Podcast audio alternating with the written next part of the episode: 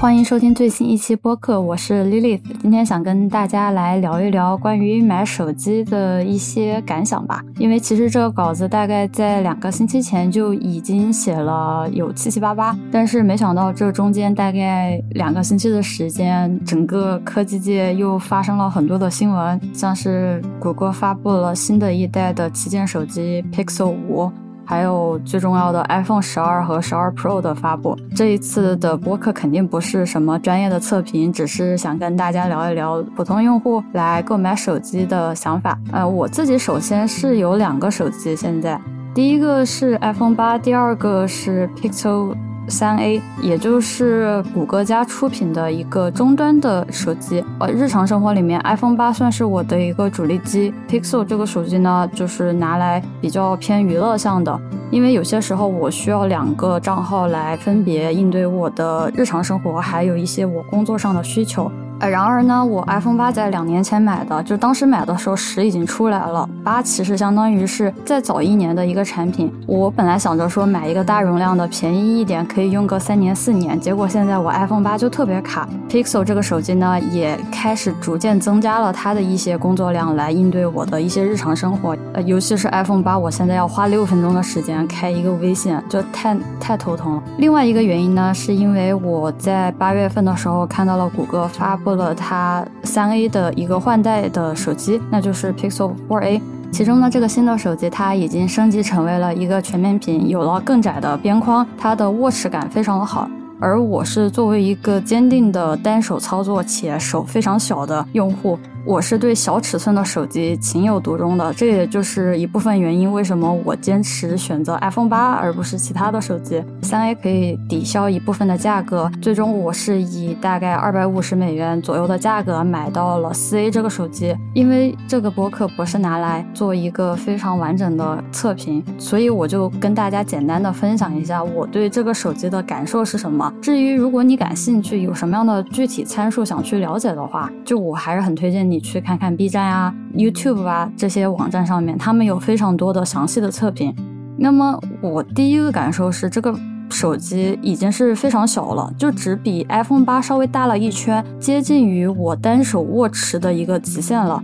这就让我非常的开心。然后它的前置摄像头是一个挖孔屏的设计。第二个我比较喜欢的是它换成了 OLED 的屏幕。之前它那个屏幕素质就没有像这一代这么强。当然，它还是不能够跟 iPhone 啊或者是其他的旗舰手机，尤其是三星的屏幕比。但总的来说，我肯定还是很满意了。第三个我可能比较在意的是它有耳机孔。当然，这一个代价就是它没有办法防水，因为那个孔就在那儿嘛。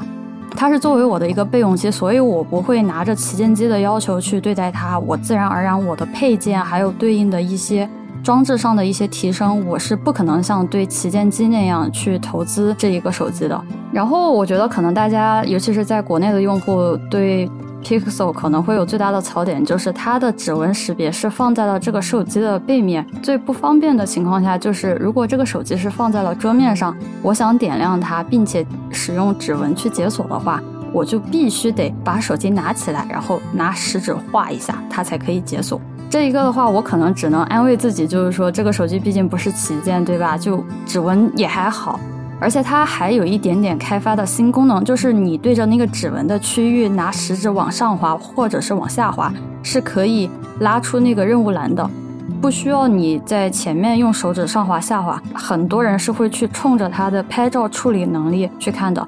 就 Pixel 的镜头或者说它的硬件素质真的非常非常的平庸，甚至是完全不能够跟国内的一众安安卓的手机厂商相比较的。像小米这样的厂商是完全可以暴打谷歌家的硬件的。但是谷歌家的算法真的是独步天下的，它可以靠着它后期的一个运算处理直接力挽狂澜。我曾经和我的室友试过。我拿的是 Pixel 4a，然后他拿的是 iPhone 十一。在夜间拍照的情况下，谷歌的那个算法是几乎可以把你人眼看不见的东西，它都可以给你复原出来。我不知道它这个算法是怎么操作的，但是真的非常厉害。拍照的能力，你们可以去测评看一下，你绝对会被惊艳到的。而且它做的算法主要强在于夜视上，它不是靠什么光学变焦或者是电子变焦，因为国内的厂商特别喜欢做的是什么多少倍光学变焦或者是电子变焦，最后能够看到月亮是什么的。似乎谷歌是没有朝这个方向做，它做的更多的是在夜晚拍照的时候的一个优化。我个人是用着还蛮开心的，它拍照功能真的很强。最后一点肯定就是它是安卓原生的一个体系嘛。然后它配合它谷歌家的一些特定的 A P P 的话，使用起来还是挺挺爽的。比如说，它像它今年的话是升级了它的录音机。如果说你现在是用英文对着 Pixel 4a 讲录音的话，就实时的可以语音识别，并且转输成文字。当然，目前只支持英文，而我看了一下，识别是相当的准确，而且非常的方便。因为现在来说，安卓的手机能选的太多了。国外的话，三星的手机也非常的优秀，还有国产的，像是一加手机，在美国这边也挺受追捧的。回到国内的话，还有小米。其实我是在出国之前，我一直是在用小米。所以，相比于 iPhone 这个比较封闭的一个体系来讲，安卓手机你可以选择的太多，而且可以替代的也太多。如果说你对 Pixel 这个手机非常感兴趣，而你又在国内的话，我的建议是你不要买，选择太多。目前来讲，国内的安卓厂商其实也做得非常的优秀。我只是出于一个喜欢，或者说我一会儿可以具体聊到我为什么要买 Pixel 这个手机，而确实也没有在购买的过程当中考虑过任何其他的安卓品牌。大家现在可以回头来想一想，手机已经进入到一个同质化的一个阶段，要不然就是比屏幕，比如说高刷，比如说。高分辨率哦，还有一个就是屏占比，还有一个大的点就是比拼的就是摄像，对吧？刚刚讲到的就是如何怎么拍照。然而，一我完全可以找一个更加专业的设备去拍照或者是录像这样的一个任务。另外一个原因是，屏幕再好，它始终还是很小。如果说我真的要处理办公上的一些东西，我要剪辑视频的话。我完全可以通过我的台式机，在我的需求看来，我认为如果说我能够选择华为的话，那我也可以选择一加。我如果我选择一加的话，我也可以选择小米。那么说到底，因为我喜欢 Pixel，我因为我喜欢谷歌家的服务，所以我才直接考虑了 Pixel 4a 作为我的安卓机的选项。那么与之相对应的，就是 iPhone。我讲到的，我用我的 iPhone，其实我一开始是拒绝的，到哪怕我现在也是比较拒绝的。iPhone 手机本身这个产品，其实我对安卓机是一个比较喜爱的态度。但是为什么，哪怕是有这么这么多的选项，我最终还是投向了 iPhone 的怀抱，把它作为一个主力机呢？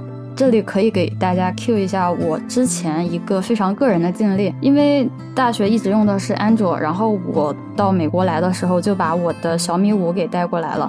结果来到这边呢，我一开始以为只要安一个谷歌框架，我就可以继续享受谷歌它自己的一个原生服务。结果呢？我不知道是因为这个框架的问题，还是因为小米那个时候根本就没有在意美国市场，或者说没有太在意海外市场这一部分的份额。他们出的那些系统是基本上没有针对于原生 Google Android 这样的一个优化。我哪怕是安了一个框架，它也没有办法去支持谷歌它的一些 APP 的使用。然后我就使出了小米那一套最传统的刷机，对吧？你选不同的安装包，你选不同的版本，什么稳定版本、开发版本，还有国际版本啊，什么版本都给你刷出来了，没有任何的用，就是始终还有一些东西是卡死的。就尤其是对我来讲，当时最重要的是那个谷歌地图，因为我出门完全是一个路痴，加了框架，我甚至是刷了它所谓的国际版本，我依然没有办法去用。我真的是很崩溃。我有一次好不容易找到一个很奇怪的一个国际版本，刷了之后我特别开心，我以为能用了。结果过了两天，那个小米就推送了一个广告，就说什么什么一个手机，然后卖多少钱。然后我一看那个单位是印度的货币，我当时就哭了。我就后来才意识到，就是他们所谓的国际版本其实是印度版本。最后我实在是受不了了，之后我就去。买了 iPhone 七，当时而我在使用的过程当中，我就意识到了 iPhone 这个系统，它可以让我在国内和国外旅行的时候，基本上没有任何的阻碍。就我只需要两个国家不同的账号，然后我就可以使用不同的服务。但是安卓机的话，如果我拿着 Pixel 从美国回到国内的话，整个服务全是瘫痪的。而如果说我拿着小米出国的话，就我那个时候的体验来看，也是几乎不能用的状态。但是我记得现在状态已经好了。然而出现了一个事情，就是我已经被 iOS 的这个生态已经给绑死了。这也就是为什么我现在 iPhone 八已经卡死到不行，就是非常非常卡，非常非常难用的情况下，我还是得慢慢的用，就是因为生态。其实今天还想讲的一点是关于所谓的生态的问题。手机其实是作为一个生态入口，或者说智能生态入口一个最简单的，或者说最直接的一个方式。为什么选择 iPhone？为什么选择 Pixel？为什么选择三星？对我来说，我最看重的是生态问题。三星、小米。一加这些对我来说，它没有办法给我构成一个生态上的环绕，所以说我就一开始就没有选择它们。因为目前来说，我的生活是完全被 iPhone，也就是 iOS 这个体系和谷歌家的体系所包围的。那么对于苹果这一套体系来说，我主要使用的就是手机，还有 AirPods 第一代，还有 Apple Watch Four，苹果表第四代，iPad Pro 的二零一七年的系列，就是非全面屏的最后一代。我所有的配置基本上，你大家可以看到不是最新的，而且主要是为围绕在移动端上，因为我想要求的是一个便携，另外一个是健康上的一个监测。而谷歌家的话，它是围绕了我的工作和智能家居。前者的话，主要是因为我学校里面用的是谷歌的服务器。像是工作安排，还有任务分配，以及有轻量的共享文档工作，都是依赖了谷歌家的服务。它谷歌家的服务大部分都是免费的，就我刚刚聊到的这些。其中对我来说，在居家办公期间最重要的，或者说我体会最深的是谷歌家的日历。举一个很简单的例子。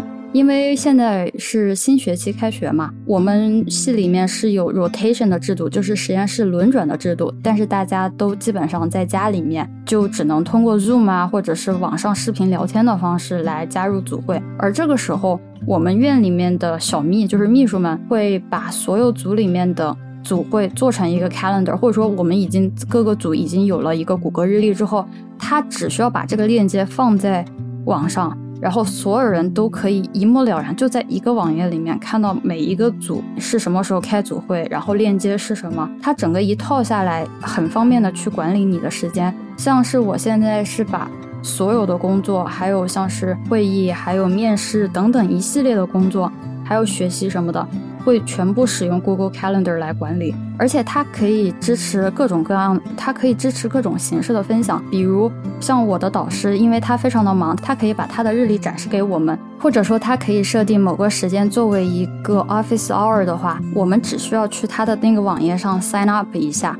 完了之后，他可以在我导师的日历，还有在我的日历上面，大家同时就已经标注好，说什么时候、什么点会有一个什么样的会议，并且会生成一个会议链接，整个一套来讲会特别的方便。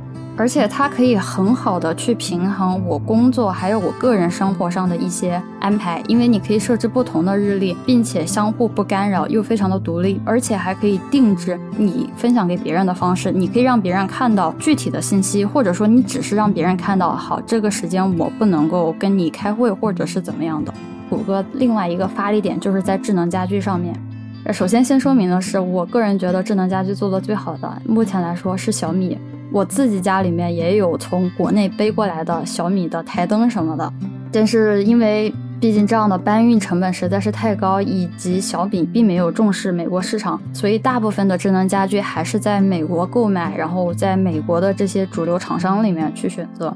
要说到智能家居的话，除开手机以外，还有一个重要的接口，那就是智能音箱。在美国的话，主要有三家：亚马逊、谷歌、苹果。其中目前来说，亚马逊的份额是第一，但是呢，有日渐衰落的趋势。而谷歌与此同时逐渐占据市场份额。苹果的话，虽然然是起步最早的，大家可以想想，Siri 是在 iPhone 4S 的阶段就已经发布，但是基本上是一种要死不活的状态。我不知道大家对智能家居的体验是有多少。虽然我可能对智能家居了解的比较早，但是一直以来我对这一方面的金钱投资是比较少的。其实，在我看来，智能家居是智能生态中的重要的一环，它可以跟手机非常有机结合的起起来，服务于我的生活。那么，对于智能家居来说，我对他们又有什么样的一些想法呢？第一个，我感觉是你的互动端是要足够的多样化，而且成本是要足够的低。那么谷歌在美国发布了多种类型的智能音箱，在九月份的时候还发布了 Nest Audio 这个新一代的音箱，我准备打算购买。那么算上它的 Pixel 这个手机的话，谷歌是有着智能音箱和手机这两个入口。就你可以对这两个设备说话，然后得到了一个智能上的反馈。而亚马逊和苹果的话，他们目前来说，严格来说啊，他们是各缺了一个。因为亚马逊有着丰富的智能音箱产品线，它可以从大概十块钱可以一直上升到大概一百刀，甚至是到两百刀这样的一个价位。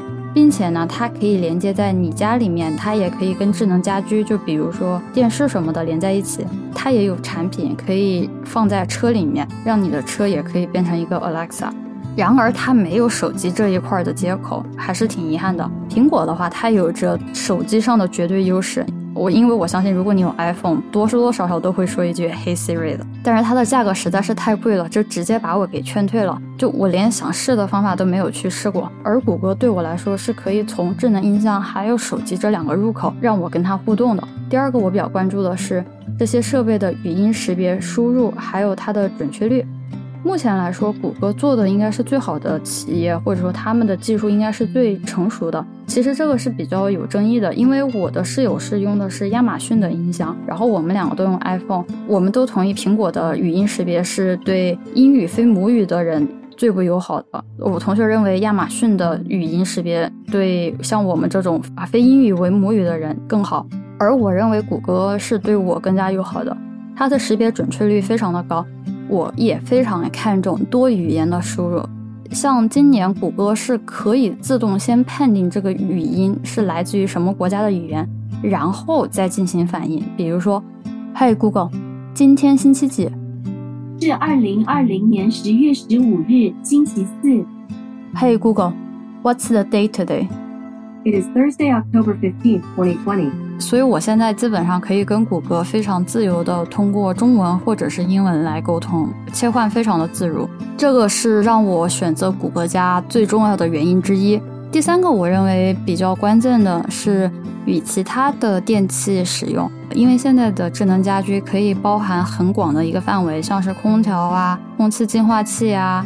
还有什么各种各样的电插头啊，等等等等，你可以想得到的或者你想不到的，它都可以拥有。就这一点来说，亚马逊是最开放的，因为它很早就已经提供了第三方的 API 的开发者平台。然后目前来说，美国的智能家居里面支持 Alexa，也就是亚马逊这一个。生态的是数量是最多的，远远领先于剩下两家。而谷歌的话也很多，但是比不上前者。苹果的话，它在一开始发布 HomePod 的时候，它是拒绝跟第三方分享任何的信息，因为它主打的是一个隐私。然而它一直这样不开放下去，导致它使用的场景实在是太少了，因为你只能跟苹果自家的设备玩，而外面还有那么多的设备，最后它的销量其实就非常的差。直到后来一段时间，它才开放了第三方的 API，但总的来说，它这个已经就太迟了。它哪怕是 iPhone 的 Siri 在那么多年就就发布，但基本上没有听到什么样的消息。那么综合这几个评判标准的话，我最后就是选择了谷歌家的体系作为我的智能家居。我为了更好的跟我家的智能家居相互联动，那么选择 Pixel 4a 这一个手机也是自然而然的。那么我拿这么一套谷歌的智能家居会怎么去使用呢？一般我的一天是这么开始的：Hey Google, Good morning. The time is 1:25 p.m. Right now in 29 degrees and mostly sunny. Today it'll be mostly sunny with a forecasted high of 29 and a low of 14. 就每天早上起来的联动，就包括天气呀，还有开我家的灯啊，还有就是播报新闻，以及我最想听的 podcast。 第二第二个功能，也就是控制灯光什么的，我会有一个智能的插座，然后在落地灯的插座和墙上的插座之间就是连接起来，只需要通过控制智能插座，我就能控制这个灯的开关。那么还可以演变成一些智能上的操作，比如说它可以根据我的定位，像是我离开了家，我忘了关灯，那么它可以自己在识别好我已经离开家的状态后，它就可以把灯关掉。像是我回家的时候，我比较希望。在我开门之前灯就已经开好了。而谷歌现在也支持通过 GPS 的识别定位来提前帮我开好灯，因为这一套系统其实非常的便宜。我 Smart Plug 就智能插座一个花了十块钱打折的时候十美元，是 TP-Link 的牌子最便宜的那种。这个智能音箱我没有买其他高级的，就是谷歌一七年出的最低的最便宜的那一款叫。Google Home Mini 一个小圆盘这么大小的智能音箱，就七七八八打折，其中前面四个是花了每一个花了二十美元买的，大概均价是这么多。最后一个我是通过订阅什么服务，最后免费送我的一个。就整体来说，其实成本没有那么的高。像智能音箱就会分布在，比如说卧室啊、客厅啊、厨房什么的，还可以放放音乐什么的。也在还没有这些智能音箱之前，我就开始使用了。就我最经常使用的地方，就是在我早上把米放到电饭煲里面，然后把那个就是如果大家用过比较老的。电饭煲的话就是那种拨片式的，所以我先把它拨好，但是插在了智能插座上。当我知道我还有四五十分钟要回家的话，我就会通过手机的 APP 打开智能开关，然后它就可以开始自动烧饭。等我回去的话，这个饭基本上就烧好了，接着再花大概十分钟的时间把菜热好。所以我整个做饭的时间不会超过十分钟，会非常的方便。第三个我比较喜欢用到的是 Google 的 Chromecast。可以理解为这个东西就是一个电视盒子，它的强势之处在于是可以把 Chrome 浏览器上任何的一个网页都能投放到电视上，而这个价格也很便宜，只需要三十美元。我最经常用来的就是看 B 站的动画，因为这边没有办法安装 B 站的 App，所以我都是用这样的方法来看 B 站的。就美国这边还是只支持像 Netflix 啊、Hulu 这样比较主流的流流媒体。使用 Google 家的 Chromecast 这个东西，应该是最方便看 B 站的方式了吧？还有一个我比较喜欢的是它的 Google Calendar，还有 Google Auto 这个之间的联动。如果你有车的话，可能会知道 iPhone 这个体系是有一个叫做 CarPlay 的设置，那就是如果你的车支持 CarPlay 的话，你的 iPhone 连上车以后。地图或者是听地图，还有听歌的一些软件是可以直接投放到你车的中控台的。这一个的话，相当于你可以把你的地图放大到中控台上去看，对我这种比较菜的是非常有帮助的。而且你也可以通过这个中控显示器来回复信息等等一系列的操作。你甚至是可以开 Zoom meeting。我之前就是在车上开了三个小时的 Zoom meeting，就一边开车一边开会的。而在国内没有 Google Auto 这个东西，这我觉得是很遗憾的，因为在我看来，Google Auto 是比 CarPlay 还要再好用的竞争产品。一个是谷歌谷歌地图，它的准确性非常的高。我觉得我导航的话，它告诉我的预计到达时间几乎误差没有超过十分钟。在没有什么突然突发车祸的情况下，它对拥堵的状况，还有它对大数据的这样的计算，我认为它的准确性是相当的高。然后我也习惯于把我要去参加一些活动的地点全部都列在谷歌的日历上面。首先，它会在后台里面计算还有多少的时间你需要到达。达目的地，以及他会在合适的时间提醒你说：“哦，你还有一个小时，这个会就要开了，而你去那边需要四十分钟，怎么怎么样的。”把我的手机连上了车以后，它会自己直接导航到指定的地点，我不需要做任何多余的动作。当然，最后一个还是一个基础的功能，那就是拿这些智能音箱听听播客、听听音乐什么的，因为它是一个投放的技术。其实这一点跟蓝牙音箱是完全不一样的逻辑。在有了智能音箱之后，我相当于是告诉这个智能音箱去播放音乐、去播放播客，而我自己手机想去播放其他的东西，像是 B 站的视频的时候，这两个东西它是独立的，就是我的音响。他播他自己的播客，而我的手机是自己看我自己的东西。如果它只是一个蓝牙音箱的话，那么我手机上发生了什么样的声音，那么我的音响也会有什么样的声音。有些时候我只是想把播客或者是把我的音乐当做一个背景音，而我手机可能偶尔一下子要看一下视频的话，不会互相干扰的。那么我作为一个很业余的体验用户的话，我还是有一些些想法吧。现在的科技产品软硬件的统一生态，这是一个必然的趋势了。我知道周围有很多人是苹果那么一套，整个从移动设备到电脑，甚至是最好的 iMac 那一块非常贵的，他做了一套，这个他整个的操作是非常的流畅，行为完全自洽。也有人是使用的谷歌的那一套，从头到尾。我也非常同意这样的感觉，你一套流程下来，感觉是非常好的。这也是我认为小米做的最厉害的点之一。它不仅仅是在智能家居上非常早的发力，以及它大力开放第三方的代工或者是贴牌，听起来有点 low 啊，但实在是发展的非常快。你可以买到米家的什么插座呀，反正什么东西都能买到，我真的很羡慕。而对于谷歌来说，他们做手机完全是一个玩票的形式，但是他们填补了这个生态里面的一个缺口，尤其是跟亚马逊比起来，就亚马逊一直在移动端上的缺口是非常大的。很多人就嘲笑 Pixel 用户说买这个手机玩。完全就是买情怀，完全正确。但是在我看来，我买 Pixel 手机是因为生态，而且我把它看作一个非旗舰机之后，我对它的硬件上的要求基本上是非常非常少的。或者说，Pixel 作为一个单纯的硬件的话，它绝对没有任何的吸引力使我去购买它。但是它给了我一个非常方便连接智能家居的入口。是这样的一个观点，使得我直接没有任何的犹豫购买了 Pixel 4a。大概在一呃一段时间前，Amazon、苹果、谷歌、Facebook 这四家因为垄断嫌疑而被国会质询。并且现在是被裁定为这四家都有可能有垄断的嫌疑。如果说这个判定行为成立之后，他必须得出售他们的部分业务，其中谷歌是被指控为对搜索领域的垄断。目前来说，我觉得有这趋势，因为谷歌谷歌搜索它的市场份额实在是高的惊人，而且搜索引擎作为一个连接世界的重要手段。如果说谷歌真的是最终达到了百分之九十五，甚至乃至于百分之百的市场份额的话，那么对于搜索引擎一家独大的现状是值得完全值得忧虑的。那么缺乏一个竞争的环境，也不利于整个搜索引擎的进步。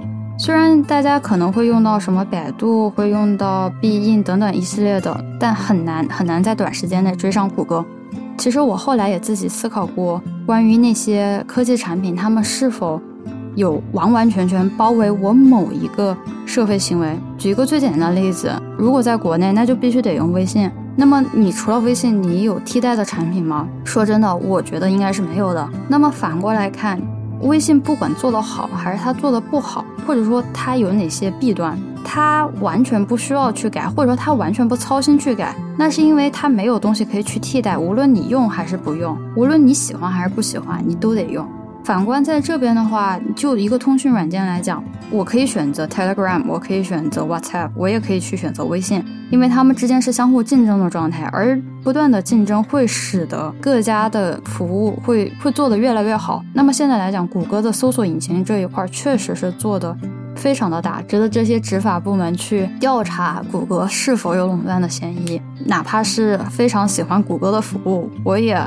尽量不要把我所有的东西、所有的服务放在一家公司，就像家里面的所有的鸡蛋不要放在一个篮子里面。同时，我也会尽量去尝试一些新的产品来进行对比，获得一些新的感受。最后一点，可能在国内谈起来也比较尴尬，那就是智能设备中的隐私与便利的妥协。这个是我在之前的管理课上，我们有一个小队就一直讨论过的一个话题。刚刚讲到过，苹果是一直标榜着隐私，但是他最后发现他必须得给第三方妥协，就卖掉一部分的信息之后，它的 HomePod 的功能才能做得更好。而谷歌也是大量的收集用户的这些数据，才可以如此准确的反馈你想要的答案。我们要给出多少的信息，才能够获得我们最想要的的准确答案？而同时又能够保证我们想要的隐私呢？这真的是一个很难的问题。我并不是那种完全赞同于把自己的隐私全部封死那样的人，因为如果这么做的话，我很难去拿到网上的一些有效信息。更看重的是我对隐私分享的控制有多方便。像现在谷歌做的 Android 十一，或者是他们最新一代的音响，它是完全可以列你做了什么样的操作，你做了什么样的指令。然后你可以挨着挨着把它删掉，你也可以批量删掉，你也可以就是就是全部给你弄掉。你只需要打开 APP，然后到你的设置里面的隐私那一块儿，然后直接可以完全删掉，或者是你直接可以对。音箱直接说你要 delete 你的一些 information，它可以执行。还有对于比如说像安卓十一的话，它有更加严谨、更加细化的隐私，或者说权限上的分享，让我们可以更好的去控制我到底有哪一部分信息想跟这些软件或者硬件分享的。说真的，我并不会一下子反感我把把我的一些信息分享给这些厂商。我反感的是，在我不想要分享的时候，你还要不停的去问，或者甚至是你在后台悄悄的把这些信息给挖出来。我不知道大家有没有过这样的体验？如果你在照片里面存了一张，比如说口罩的照片，过一段时间你点开淘宝的时候，它就会疯狂给你推有关口罩的一些产品。这个事情说真的有点吓到我了。在这一点上，苹果应该是做的比较好的。然而不可否认的是，安卓这一块儿它是一直在不停的进步。啊，我没想到今天会讲这么多。其实这个稿子我已经准备了好久，也没想到会录那么的长。啊，那就感谢大家的收听，我们下一期再见吧。